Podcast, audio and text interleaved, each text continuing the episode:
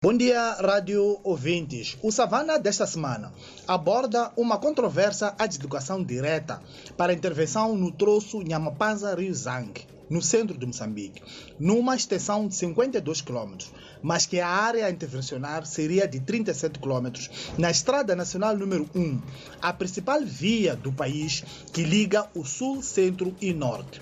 A obra, orçada em cerca de 10 milhões de dólares, foi adjudicada em situações descritas como pouco claras a uma empresa cujo um dos acionistas é deputado da Assembleia da República pela bancada da Frelimo e membro do Comitê Central do Partido Governamental. Detalhes sobre este assunto que está a indignar a opinião pública moçambicana estão no Savana de hoje. Abordamos também sobre a retoma ou não das operações da Total Energy no projeto de gás liquefeito a partir da área 1 da Bacia do Rovuma, em Cabo Delgado, norte de Moçambique. A Total Energy contratou o consultor francês Jean-Christophe Ruffin, que espera entregar à multinacional francesa, no fim do mês, os resultados da consultoria que está a realizar para avaliar a situação de segurança humanitária e do respeito pelos direitos humanos em Cabo Delgado.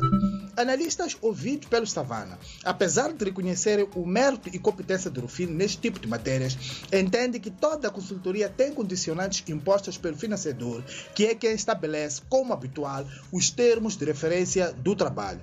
Mais pormenores sobre este tema estão no Savana de hoje.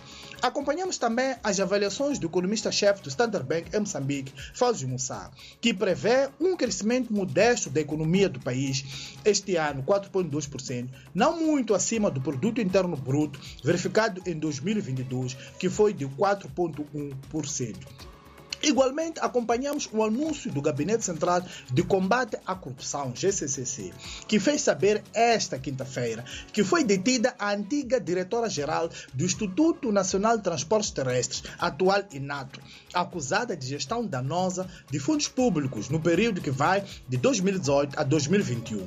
Na nota divulgada na tarde desta quinta-feira, o GCCC não avança o nome da detida, mas o Savana sabe que se trata de Ana Paula Simões. Pormenores sobre este assunto estão no Savana de hoje, que já está nas bancas e nas nossas plataformas tecnológicas. Bom dia, Francisco Carmona, a partir da redação de Savana, é Maputo.